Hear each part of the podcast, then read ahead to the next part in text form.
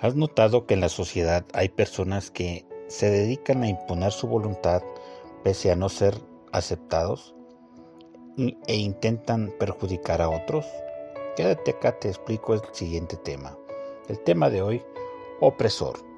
La cita bíblica está tomada de Eclesiastés 8:9 que dice, Me he dedicado a tratar de entender todo lo que se hace en esta vida y he visto casos en que unos dominan a otros, pero que al final todos salen perjudicados. Un opresor en la sociedad siempre estará presente. Se trata de personajes que están en autoridad, personas que acostumbran en la vida a imponer su voluntad, más por imposición que por aceptación. Un compañero de escuela que aparte de ser popular, dedica parte de su tiempo a fastidiar a los estudiantes que su objetivo es hacer bien las cosas. Una sociedad vulnerable por la delincuencia organizada, con extorsión y cobro de derechos de piso.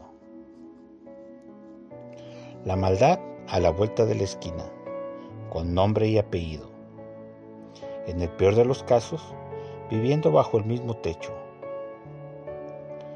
ante una reflexión así del predicador, solo resta pedir el amparo de Dios, la oración que cambiará circunstancias y, de ser necesario, la denuncia ante autoridades correspondientes. Dios nos ayuda a estar en paz con otros. Oremos. Amado Dios, te doy gracias en este día por tu palabra.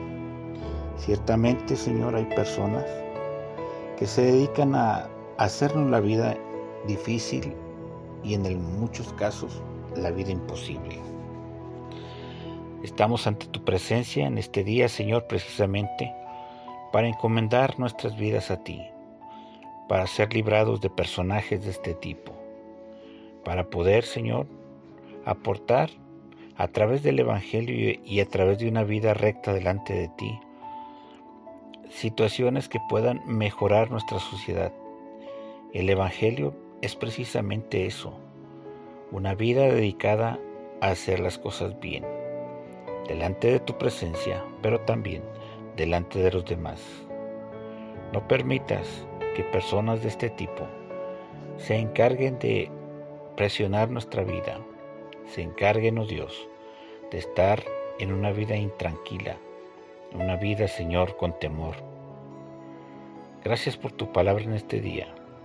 Permite que a tiempo atendamos situaciones de este tipo y que cuando sean personajes que viven dentro de nuestra propia casa, sepamos cómo manejar la situación.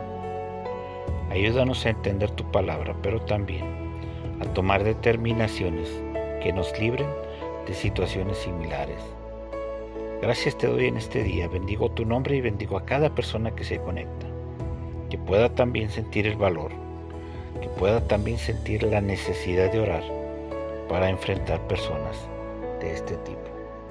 En el nombre poderoso de Jesús te doy gracias. Amén.